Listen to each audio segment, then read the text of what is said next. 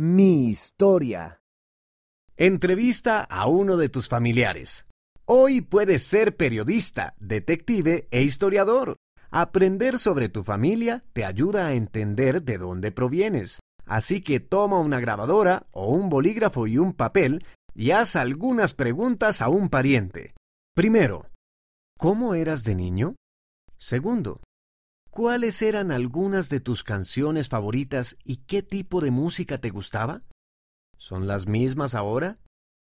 Tercero, ¿qué es lo que más admiras de tus padres? Cuarto, ¿qué es algo que tú y yo tenemos en común? Quinto, ¿cómo era una cena familiar normal cuando crecías? ¿Cuáles eran tus comidas favoritas?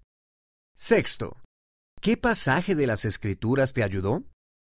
Séptimo, ¿Qué acontecimientos del mundo influyeron más en ti cuando eras niño? Octavo.